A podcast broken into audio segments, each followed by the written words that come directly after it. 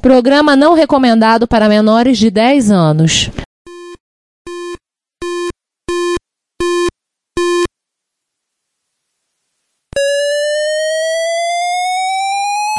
ZX81, Dragon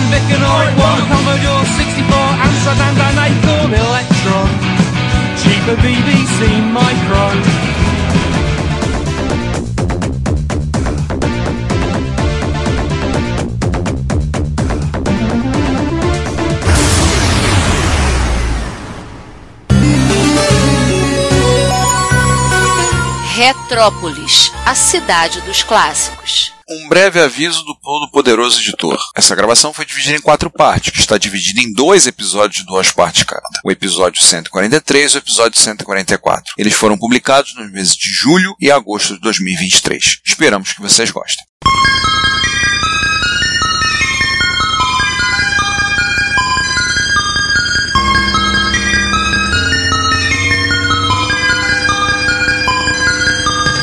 Olá a todos, bem-vindos a mais um episódio do Retrópolis, o seu podcast de retrocomputação na cidade dos clássicos. E nós estamos aqui mais um episódio do 143 para o nosso ciclópico gigante quilométrico episódio falando de MSX ou mais ou menos MSX. Pô, cara, de novo, cara! Pô, cara! Não aguento, cara! Não, não, não, a gente assinou um TAC porque não vai fazer MSI nesse podcast.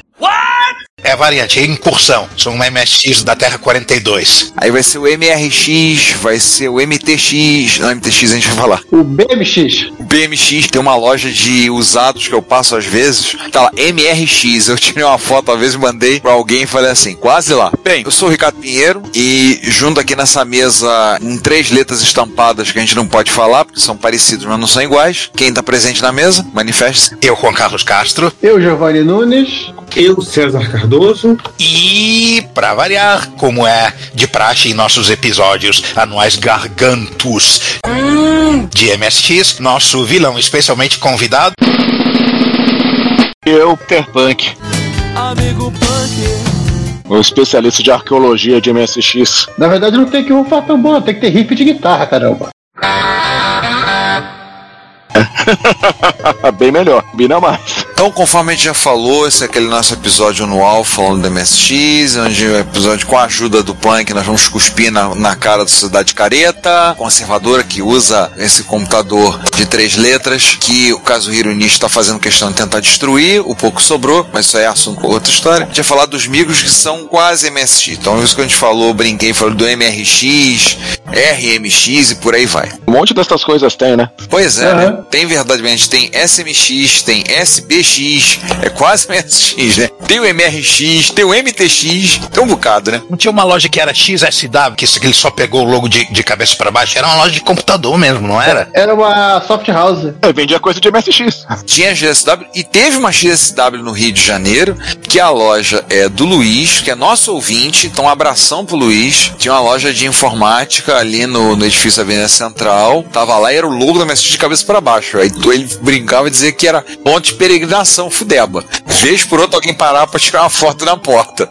Mas infelizmente a loja fechou. Então a gente tá cumprindo nossa promessa que a gente fez lá no episódio 132, porque agora a gente vai falar das máquinas que são mais ou menos parecidos com o nosso amado Micrin. Então a gente vai falar de máquinas da Spectra Video, vamos falar de máquinas da Memtech, vamos falar de um monte de outras coisas aí. Então, vamos lá, né? Só pra relembrar. A gente já falou de MSX, de MSX2, de 2 Plus, do Turbo R, daquelas máquinas que poderiam ser até o MSI se tivessem sido licenciadas. E agora é o nosso momento de, de glória de falar daquelas coisas que são meio parecidas, mas que não são MSI. E nem era o objetivo, inclusive. É, é aqueles meio barro, meio tijolo, né? Quase isso. Mas alguns deles estão tão perto, mas tão perto de ser MSX que dá pra fazer algumas brincadeirinhas muito interessantes. Vocês vão ver em algumas dessas máquinas. É, algumas, inclusive, se você não tomar cuidado, você acha que é MSX. Aí que tá, por que, que o MSX teve tanta máquina semelhante? Que diferente do Commodore 64, Atari 800XL, várias outras máquinas bits, é, o MSX usava basicamente componente de prateleira. Quando a gente fala componente de prateleira, é componente que você encontra facilmente no mercado. Essas outras máquinas que eu citei usavam integrados próprios. Então, foram integrados que foram construídos especificamente para eles. Eu lembro no meu ensino médio, quando eu entrei, um colega que estava estudando eletrônica ter falado assim: Não, eu, eu vou montar o meu MSX. E isso já fazem muito tempo, mais tempo do que eu gostaria de me lembrar. Eu fiquei assim impressionado. Cara, ele vai montar o MSX dele. Mas é porque eu que não sabia patavinas do assunto, hoje eu sei um pouquinho mais, mas era porque eu usava os componentes de prateleira. E aí, ele montou? Essa é a pergunta boa, né? Sei lá, o, o cara só cursou um ano comigo, ensino médio. É que esse negócio de montar o meu MSX é uma coisa que o pessoal continua fazendo a rodo ininterruptamente, ó. Temos o Bafa, temos o Ômega. Isso não é novidade. É bom lembrar que lá na Argentina, jovens portenhos lá na- na Argentina, eles montaram o SBX, né? Sim, que a gente citou no episódio 102, da Syncorp, PSBX. Nós falamos dele. Outra máquina rara pra caramba, outra máquina difícil de conseguir e outra máquina, Juan, que eu não vou dedicar minha vida pra tentar arrumar, não, tá? Já vou avisando. Cara, olha, você tá traindo o movimento, velho. Concordo. Até porque você já fez o favor de conseguir aquele meio que pirata dos italianos. O Frael, Cara, se abriu a porta com o Frael, vai ter que pegar um SBX e um Dragon. Isso, viu? Viu? O Punk concorda comigo, Ricardo. não, e olha que ele pode falar se eu vou trair o movimento ou não, né? Eu falei, quando ele é pai. Ah, se abriu a porta, cara. O problema é conseguir um. O Dragon, há pouco tempo falaram no Twitter, parece que só tem três exemplares. Foram fabricados acho que 50 e acho que pelo serial ah, confirmado que, que tem, acho que são dois, tá? Então, daí, aí fica mais complicado, né? É claro que eu brinquei com o cara que tem, eu falei com ele, quer vender não? Ele, não. É, não vou perturbar o cara, não vou encher o saco dele. Perguntei só de brincadeira. É, o não você já tinha, né? Aí você foi pra humilhação. Aí eu parti pra humilhação, obviamente. Ricardo, você correu um grande risco, sabe disso, né? Qual? Ele podia ter dito sim. É, é isso aí. Por esse valor obsceno aqui. É, pode acontecer. Me dá 5 mil dólares. É aquele momento que você fica feliz de ouvir um não, né? É, você ia se, se sentir. É, eu sei como você ia se sentir. que nem eu me explique no final de o que aconteceu com o Homem de Aço. Cara, pô, eu perdi. Eu, eu, eu perdi, eu, eu ganhei, eu não sei. Eu já passei por essa situação mais de uma vez, correndo atrás de micro, de olhar, perdi, eu falei, ufa, ainda bem que eu perdi. Porra, rapaz, é, eu entrei numas boas dessas aí, sabe? De dar graças a Deus que deu tudo errado. Então, a gente vai falar de computadores que tá lá Z80 ou um compatível. Vamos falar de alguns alienígenas, alguns que tenham umas não exatamente Z80. Vamos falar de máquinas que tenham o TMS 9128 ou alguma variação do TMS. E máquinas que tenham o AY38910 ou variações como o SN94624. Que errei esse número aí. Aí tudo bem, alguém ninguém tá lembrando qual é o número. Você tá errado. É o time do Mbappe. É, ouvinte, se tiver o número errado, alguém manda um comentário aí, diz aí que diz depois. Então, máquina que tem alguma coisa parecida com esse trisal aí, de Z80, TMS e o AY. Então a gente pode começar começando pelas pré-variantes, né? Podemos citar por alto. Primeirão, Do pai. Pai. O Pai, eterno e inefável. Quem começou esse relacionamento VDP-PSG foi o, fa- o famoso TI-99-4A, que, ao contrário de outros protagonistas deste episódio, não tinha o processador Z80, tinha o TMS-9900, que era um processador de 16 bits, que era uma versão on-chip do mainframe da Texas, que era o TMS-990, se não me engano o nome dele. A gente tá ruim de juntar os dígitos hoje, hein? cara ouvinte, se quiser ouvir sobre o TMS, nós falamos sobre ele no episódio lá atrás, no episódio 45. Ou seja, vai ter que voltar um pouquinho no passado, mas tá lá no nosso feed, você consegue ouvir. Episódio 45, nós falamos do TMS 9900 e do TI 99. Aqui nós vamos dar um resumo rápido. A máquina é recheada de processadores, obviamente, da Texas, TMS 9918 para o vídeo, o TMS 9919 para o som, que era o precursor dos vários PSGs, né? Sim. Ele virou o SN qualquer coisa, depois que a Texas. Ela mudou o nome, porque eu não sei também. Fico de vergonha. E na babesca 256 bytes de RAM. Engraçadinho, você tá muito metido, hein, Robin? É. E a RAM de trabalho era, era RAM de vídeo, nossa senhora. Foram dois modelos que foram lançados no mercado, TI 994 de outubro de 79, que custava 1.150 dólares, mais de 4 mil dólares em, em valores atuais. Caixinha metálica, teclado chiclete e o segundo modelo de junho de 81, o TAN 994A, custando 525 dólares, metade do modelo anterior, cerca de 1.560 em, valores atuais. A diferença é que tinha um teclado mecânico e o uso do, do TMS 9918 A, que dava o suporte ao Mode 2, a coisas que MSXeiros chamam de Screen 2, e eu chamaria se eu fosse MSXeiro, mas eu não sou MSXeiro e quem entende das mumunhas dos modos de tela é o Giovanni. É o modo gráfico, fim da história. Ficou confuso isso. É, o Screen 1 é modo gráfico também. É, mas o, é que o 918 não tinha, o BDP não conseguia fazer, é, acho que ele era bugado, ele não conseguia habilitar esse modo. Então só o 9918A passou a, a dar suporte a esse negócio. Tanto que o, você repara bem, o, o 9918 ele tem suporte a funcionar só com 2K de VRAM. Serve de nada, essa é outra história. O modelo A, com um processador de vídeo melhorzinho, com um teclado melhorzinho, também teve uma versão plástico bege, igual, mesma tecnologia, mesmo fabricação mais barata já no final da vida, saiu bem mais barato, não lembramos do preço, e daquele precursor do 99.4 foram vendidas só 20 mil unidades, é um micro muito raro, se você for catar ele nos leilões da vida, você vai demorar para encontrar, e quando encontrar, vai pagar os olhos da cara e o outro também que do 99.4A foram fabricados 2 milhões e 800 mil, até eventualmente ele ser descontinuado. Mas você até hoje você continua achando que nem pão quente no eBay. Tá naqueles preços maravilhosos de 2013 2014, mas ainda tem muito. Você acha que com muita facilidade tem 99.4A nos leilões. A caixinha do meu acho que tem uma etiqueta, se eu não estou enganado, de 49,95 para ele. Ah, isso foi na época da guerra do computador doméstico. Sim, ele foi a principal vítima da Home Computer War. É que é, ela se desviou do bom caminho, né? Porque na realidade ela queria vender chip. A arquitetura do TI é meio que uma arquitetura de referência. Ó, olha, aqui tem meu processador de vídeo, aqui tem meu minha CPU, aqui tem meu processador de som. Dá pra fazer um computador legal com isso. Ela se distraiu e falou assim: Poxa, acho que eu vou vender computador. Aí. E resolveu entrar no mercado justamente dominado pela pessoa que mais odiava a Texas Instruments na face da Terra, nosso Jack Tramiel. Ela tinha um plano razoável no começo, que é justamente mostrar os processadores dela, os, os chips dela, como componente de prateleira para outras pessoas fazerem computador. Olha só como a gente fecha o círculo aí. E temos um episódio sobre isso também. Aham, só lembrando, hein, hein, Juan, que eles perderam a guerra com, contra Lord Jack Tramiel. Eles saíram do mercado de computador doméstico para nunca mais voltar. Eles amargaram um prejuízo da época de 330 milhões de dólares. Incluindo o projeto estoque do TI 99.8. Aham. Só existem alguns que, que restaram aí. O resto deve estar em, al- em algum lixão, que nem os cartuchos do ZT. Aí, eu tive a paixão de atualizar o prejuízo deles. Deu quase bilhão.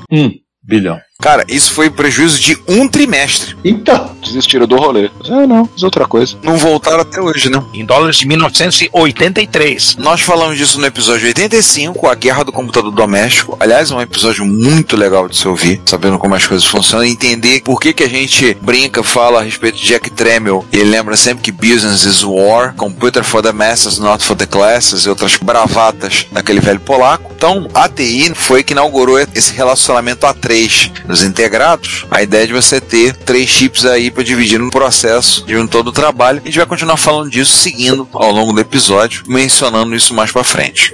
Simone, solta o quadro aí. Se, a respeito deste episódio, você quiser enviar um comentário, um elogio, uma crítica construtiva ou uma correção, porque afinal a gente erra também, seja ela no nosso site ou no canal do YouTube, ou ainda você quiser nos enviar um e-mail, não hesite, faça. Você pode falar conosco através do Twitter, nosso perfil é o arroba Retrópolis, nos comentários desse episódio, desse post, vocês estão vendo agora, do retrópolis.net.br ou no Retrópolis com acento no o.com, nos comentários do nosso canal do YouTube no Retrópolis, no nosso e-mail, o contato arroba retrópolis.net.br e vários outros locais. Nunca se esqueça do que nós sempre dizemos: o seu comentário é o nosso salário. Muito obrigado pelo seu tempo e pela sua audição. Ok, mas também não era nem pra vocês começarem a falar. A intenção da Texas do processador 9900 ser um componente de prateleira para ser usado em várias arquiteturas, basicamente ele só teve uma arquitetura popular que usou essa- esse conjunto de componentes que foi o Tommy Tutor ou Tommy Pilta. Na verdade, o Pilta é o original e o Tutor é o filho da Pilta, vocês já sabem, né? Aham. Outro computador que rende uma quinta série forte, né? Outro. Fabricado no Japão em agosto de 1982 pela Matsushita, que foi uma encomenda para fabricante de brinquedos Tommy, que ainda existe, se chama Takara Tommy. Tá? Não vou mais ficar procurando. Quinta série continua, né? E a quinta série continua. Não, nome japonês é ótimo pra quinta série. Nossa. Que eu diga aquele músico de chiptunes que, que o Marcos Garrett convidou um anos atrás. Não, não vamos mencionar, não vamos mencionar. É o quê?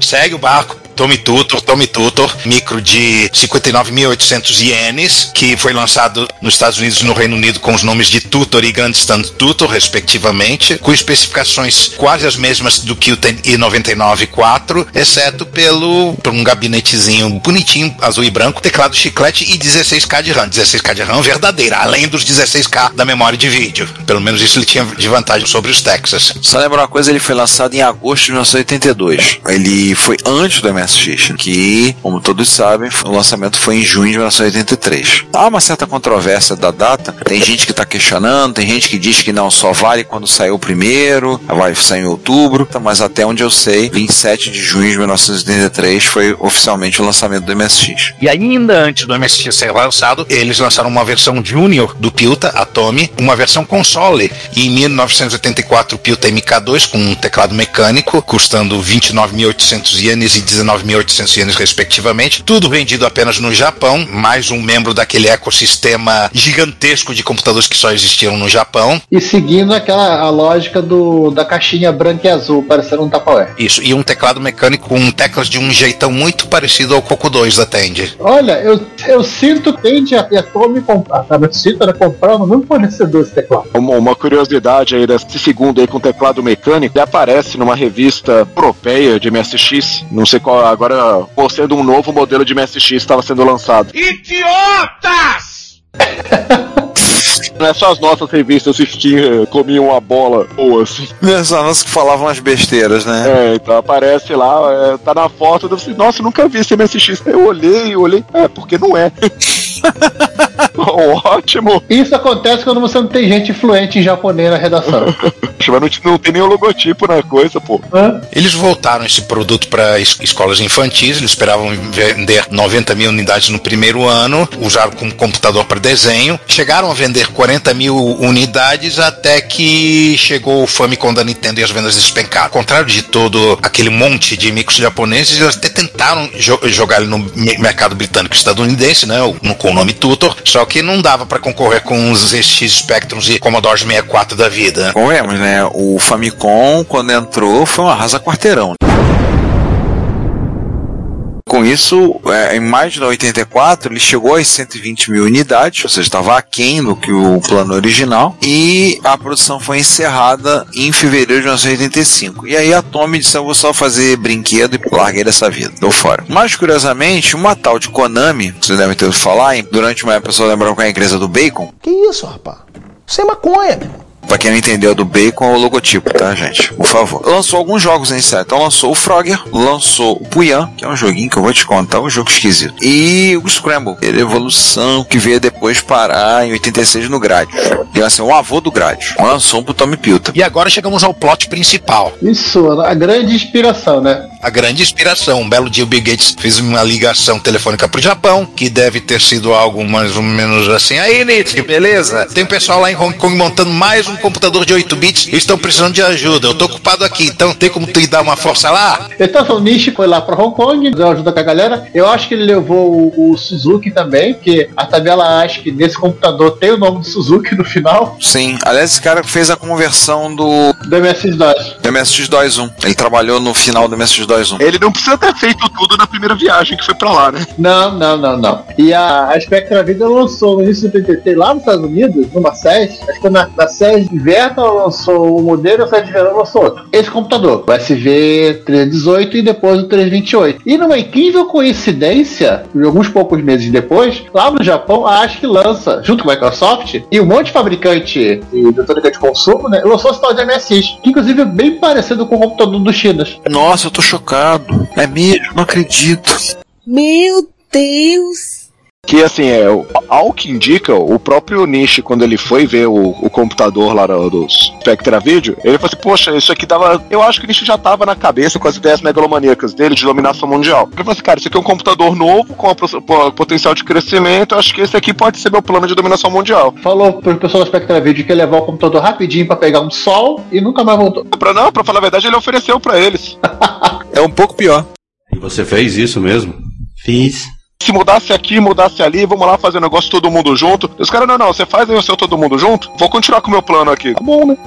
Lembrar que a gente já falou em algum episódio que eu não lembro, a Spectrovid é uma empresa originalmente americana, mas sediada em Hong Kong. É uma empresa americana de fundadores suíços que depois ela virou chinesa, na verdade. Né? Ela tomou parceria acho que com a Bondwell e depois a Bondwell comprou ela inteira. Nossa, mãe. E eu achando que a Sherry, que faz chaves de teclado, já era complicado. Porque a Sherry é uma empresa americana, hoje em dia cede tudo na Alemanha. Eu achando isso complicado. Acontece.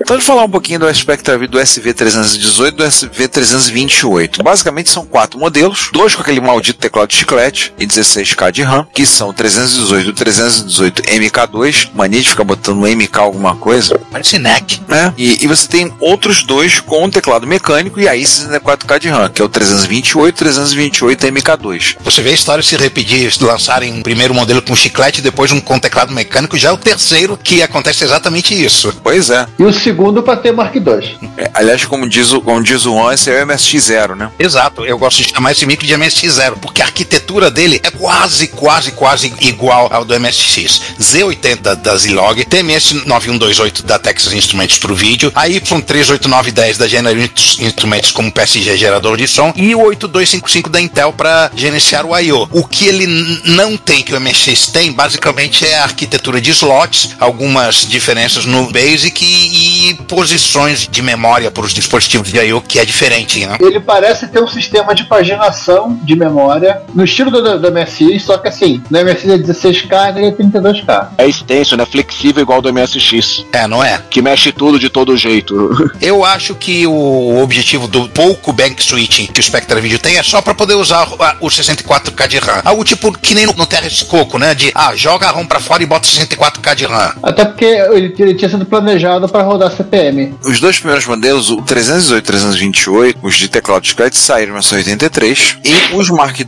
que é o 318 Mark II e o 328 Mark II, foram lançados em 84. Só que no mesmo ano, a Spectravid, que já estava fazendo parte do consórcio MSX, soltou o SVI 728. É a mania de botar número em tudo, né? E gerar grande confusão. Que esse aí já é um MSX, coisa que nós não falaremos hoje, pelo menos dele. E você tem, por sinal, né? Eu tenho o SVI 738. Ah, tá. E você sabe que isso aí foi uma confusão até da, pra eles mesmos na época, né? Eles lançaram o 318, o 328. Em alguns lugares eles lançaram como preparados para o MSX. Aqui é um canto muito esquisito. Ai, meu Deus. Preparados para o MSX. É. O que, que significa isso? Significava assim, olha, o MSX não foi lançado ainda, mas quando for, esse aqui vai funcionar, sabe? Uma coisa meio.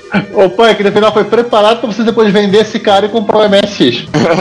Provavelmente. É que você pega algumas revistas espanholas, principalmente ali, o pessoal xingando, né? Que comprou o negócio que era preparado pro MSX, nada do MSX funcionava. O slot de cartucho era diferente. É, mas tava preparado, poxa. Aham, preparado para você vender a máquina. É por isso que as primeiras edições da MSX Magazine espanhola, o que você mais vê é anúncio de gente vendendo 328. A pessoa comprou achando assim, ah não, vai ter um padrão no futuro e está arrasando, vou, tô pegando o pré-padrão. É, pré, antes, exatamente, pegou o draft. Foi vendido assim, então deu o que falar. Nossa, mãe. Olha só que coisa legal. Essa promessa acabou sendo cumprida por um hacker espanhol alguns anos depois e o Noel Lopes contou essa história. A gente narrou no Repórter Retro, né? Que fizeram um cartucho para compatibilizar o, SVI 328, 318 com o MSX. Sim. Mesmo na época, Juan, tinha pelo menos dois cartuchos diferentes para que faziam isso. É, esse é da época, quer dizer, bonito, né? Com aquela, com aquele, aquele case de, de alumínio. Nossa, eu lembro. Os dois eram horríveis, ah, só que um você olha assim, você olha pra ele e você parece que não cabe nada lá. Eu, eu acho que um deles só tem a ROM e o outro você comentou comigo que é um tradutor, né? Não, ele só tem a ROM. O que o Noel Lopes ele pegou só tinha uma ROM, não tinha mais nada no cartucho. É quando ela, ela entra, a máquina buta com o básico do MSX e ele implementa alguns comandos. Então, o segundo vídeo dele, ele mostra os comandos em si, tipo um belode específico para carregar os programas do MSX faz conversão. E tem, e tem, inclusive no, manual dele, do cartucho, uns poucos, uns comandos que você pode digitar para alguns títulos de jogos. Tem jogo que roda de primeira, tipo acho que Gunfight. Aí tem outros que você tem que botar um pouco em algum lugar que a coisa funciona. Tem que dar aquela marretadinha discreta ali, né? Um martelinho de ouro. Sim. Ele faz é copiar o código da ROM para RAM e varrer o código procurando pelos ALTs ou pelos LDs na, naquelas portas FF alguma coisa, trocando para os endereços corretos. Que, aliás, é uma gambiarra que não é a última vez que a gente vai ver esse tipo de gambiarra aqui. Aguardem. Você pode ter certeza disso. Então, é, eu acho que o outro cartucho desse cara aí, não desse cara, porque eram, eram dois concorrentes, era uma BIOS. Então ele, ele ficava nos primeiros 32K e traduzia, e já vinha traduzido de fábrica. Então o programa que rodava usando a BIOS funcionava sempre. Então, é isso aí. Então, TCG. Ah, mas aí você não precisava traduzir ele pro programa. Não, não, não. Ele tem um comando, tipo o Beload, o Beload ele já faz uma, uma pré-tradução. Tipo, ele já aplica, porque já- ele já procura. Tem coisas que não dá pra alterar com a ROM. Tipo, a PPI tá na porta 37, no SVI tá na porta 5. Então, se você usar sempre a BIOS, você deveria fa- fazer isso, que você ia fazer a chamada pra BIOS e a BIOS que muda essas coisas pra você. Eu acho que esse Beload faz é isso, ele mapeia algumas coisas da BIOS. Mas assim, tem os vídeos aí, os vídeos vão pro, pro show notes, o pessoal vai poder se divertir. O Leo Lopes todo empolgado, porque ele fez o primeiro, o primeiro hardware dele, inclusive imprimiu uma, um, um casezinho de, de cartucho de Atari pra colocar o, o,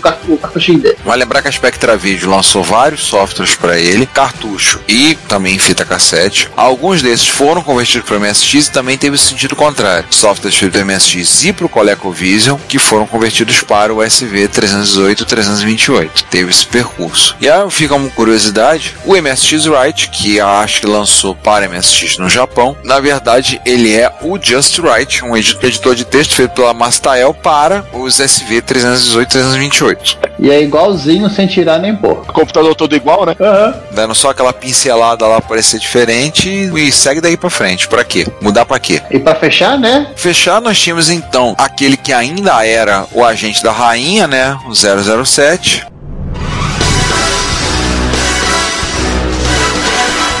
Na época, então, o Roger Moore, ele foi o garoto propaganda, o agente propaganda dessa máquina. Agora, tem alguma imagem disso pra gente colocar no show notes? Tem, você pega aqui o link de cima do Spectra Video Software, do, do Sandal, lá você tem as propagandas. Ele de, de, de terno branco, aqui. Alegria do homem. Ele só não tá muito feliz, não sei por Ó, vou te avisar um negócio, hein? Nosso site e podcast são gratuitos, o que significa que você gasta nada para visitar o nosso site, assistir o que temos no nosso canal do YouTube, ouvir nossos episódios, nada. Mas isso não significa que não tenha custos, pelo contrário. Nós da equipe investimos tempo, conhecimento e dinheiro nossos para entregar a vocês o melhor conteúdo que pudermos proporcionar. E nós não pretenderemos poluir nosso site com anúncios, ainda mais em tempos onde bloqueadores de anúncios são fatos da vida da internet de hoje em dia. Então, pedimos a vocês que colaborem conosco para o sustento dessa nossa iniciativa cosmopolita. Você pode pagar o IPTU, sim, o Imposto Predial e Territorial Urbano da cidade de São Tramiel de Retrópolis. Mas aqui o tributo é facultativo e o valor é baixo. Logo, pedimos uma contribuição no valor de um cafezinho ou de uma garrafa térmica cheia de café. Na página relacionada no nosso site, você pode encontrar maneiras de você contribuir. Agora, se você doar o valor de alguns cafezinhos, você poderá receber um brinde nosso, um cordão de crachá ou de pendrive, a sua escolha. Se o valor for ainda maior, você ganhará, além da nossa gratidão, uma camiseta. O frete é por nossa conta. Nós temos também QR Code para depósitos via Pix, temos a nossa chave Pix, além de botões para doação pelo PagBank, pelo PayPal, pelo Mercado Pago. Então, contribua pagando o IPTU como um legítimo residente de Retrópolis. Você também pode ir para o link de loja no menu superior do nosso site e adquirir no Mercado Livre ou no Shopee algum dos itens que vendemos: camisas, cordões, adesivos, os itens das nossas campanhas de financiamento coletivo, como os baralhos de amigos e videogames e o livro O MSX2 Revelado. Temos também links de afiliados que estão na lateral direita do site abaixo das nossas redes sociais. Se você for comprar algo na AliExpress ou na Amazon, acesse o site a partir dos nossos links que receberemos uma pequena comissão da sua compra. E, por último, se você quiser doar algum item de hardware, aceitamos de bom grado. Sempre temos interesse em incorporar o erário retropolitano, algum microclássico precisa de carinho e amor para dar alegria a muita gente. Todas as doações, lucro obtido nas vendas, comissões de link de afiliados, tudo é revertido para a Secretaria de Fazenda de Retrópolis para a manutenção da estrutura da nossa cidade. E você estará nos ajudando a manter a cidade dos clássicos viva e ativa. Muito obrigado pelo seu apoio. Seu reconhecimento não tem preço. Todos os alunos criados a leite com pera, a ovo maltino, a pão com mortadela. E aí a gente começa a falar das variações, né? Começamos a ter uma mudançazinha aqui e ali, começamos a ter as, as nossas mudanças. Começamos a passear pelo multiverso. Exatamente. Ou pelo Aranha-Verso. O Aranha-Verso mais legal. É. O Vivo Miles Morales. Melhor Homem-Aranha que tem. Fãs do Peter Parker aguentem essa. Moro, E quem discordar tá errado. E quem pensar diferente aqui vai entrar na porrada. Ou não gostou? Mude meu pensamento. Enquanto isso, a Sword Computer Corporation, uma empresa fundada no ano de 1970 na cidade de Shiba, no Japão, por um cidadão chamado Takayoshi Shina, ou seja, O seu China. o seu China. E originalmente eles escreviam software para os PDP, feitos vendidos pela Digital. Ah, o nome da empresa era uma contração de software, beleza, o SO, e hardware, o RD de hardware. É, porque Sorra ia ficar meio bizarro, né? Talvez fique o Sorra uma coisa meio estranha. Vai até ser alguma palavra, né? Na boa, ele não forçou a barra, né? Falando um termo bem carioquês, ele, ele forçou a barra e um pedaço da Zona Oeste junto. Vou te contar. Ainda levou o campinho nesse processo aí. Campinho, sabe o que é aquilo exatamente. Então. hey! Passando pelo ano de 1982, a empresa lançou o Sword M5, que é um computador 280, TMS 9918 para vídeo, e para o som ele já vem com SN 76489 e 20 KB de RAM. Deve ser 20 KB? É, 16K de VRAM, 4 de RAM. A Spectravideo fazia a mesma picaretagem, né? O micro de 64K dizendo que tinha 80K. É, Philips vende MSX assim. Normal, isso faz parte. Tem nenhum problema com isso, gente. Segue o jogo. Gente, é tudo RAM. É, só não é mais picareta que a Matra, que incluía o tamanho da ROM nessa história também. Ali sim foi covardia. Nossa. É que é o endereçamento, pô. É. Aí realmente. Ué, o Alice 32. Alice 32 não tem 32K de RAM, tem 16 e 16K de ROM. Não é picaretagem, é lá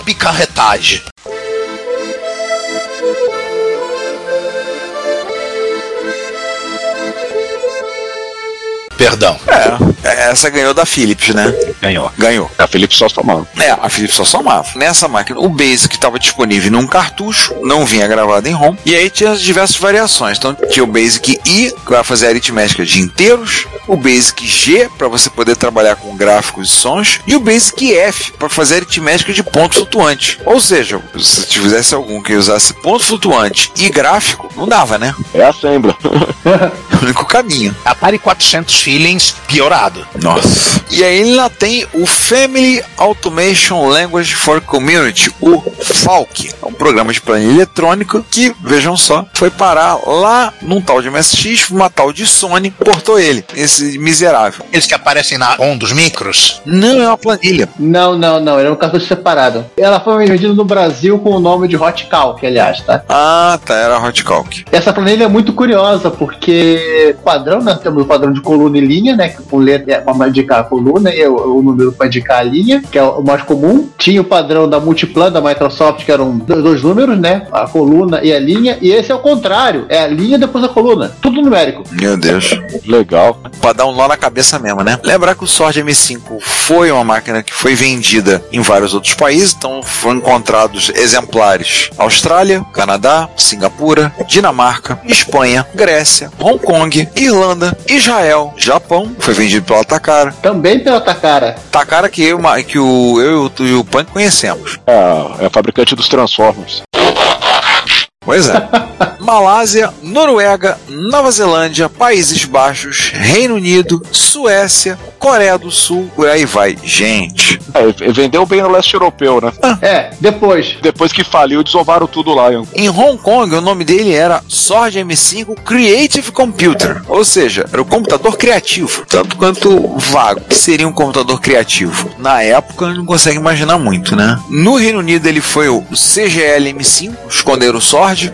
Olha, esse é bem 007, hein? Não é M5, não, é só M5. Na Coreia do Sul, ele foi também montado, feito pela Gold Star, aquela empresa que vocês conhecem hoje em dia como LG. Foi vendido pela Samsung e pela Koryo Systems. Eu acho que um- alguns desses caras aí, na realidade, assim, são. Que é yo ho ho ho ho. E uma garrafa de rum. Ô Punk, acho que a LG ou a Samsung eles copiaram o, o Sharp MZ. Acho que ele deu copiar o, o, o Sword M5. É, yo ho ho ho ho. E uma garrafa de rum. Era o Gold Star FC 150. Curiosamente, o MSX da Gold Star era o FC 200. Então, digamos assim, segue na sequência. O Samsung era o SPC 500. Se eu me lembro bem, o MSX da Samsung era o SPC 800. É engraçado a gente pensar nessas companhias, principalmente essas coreanas, como é que elas pareciam um pouco com as companhias brasileiras. Aqui, né? O cara fala assim, não, esse, é- esse aqui é um ZX81, esse aqui é um Apple II, esse aqui é um ZX Spectrum, aquele ali é o TRS Color. Não, É tudo a mesma merda, velho. Coloquei tudo na mesma coleção. É tudo computador, tudo tem teclado. Não, tudo computador, mas vai chamar todos esse aqui chama, chama CP. Esse aqui é tudo TK, sabe? É tudo igual. O o curioso, vocês derem uma olhadinha na cara do M5, que não tem referência ao nome M5 da Goldstar, vocês vão se assustar. E eu acho que esse case, que se a gente procurar em algum lugar, a gente vai achar algum outro computador que usou ele. Nossa, você é muito feio. Gente, eu tô vendo aqui que bicho feio. É, pra começar, ele só usa 60% da área do gabinete. O teclado me lembra o teclado dos MSX da Philips, dos primeiros. Não, o teclado é igualzinho do Sword. Era essa, essa coisa engraçadinha que não era um quadrado. Esse teclado desgraçado, né? É, mas esse case aqui eu acho que eu já vi outras máquinas que não o, esse, esse sujeito com esse case. Se bobear, ou talvez se a gente pegar a foto do MSX da Gold Scatar, vai achar esse mesmo gabinete. Não, o MSX da Goldstar não. Eu tenho um. Ah, tem um aqui embaixo. É diferente. É bem diferente. Inclusive é bem coloridinho, passagem. Nossa, esse teclado parece depressivo. Ele parece que se colheu a um cantinho do micro e não quer mais viver. Nossa. Aí a gente teve outras versões do M5, como o M5 Pro. Pro, ela usou de profissional. Para com essa sacanagem!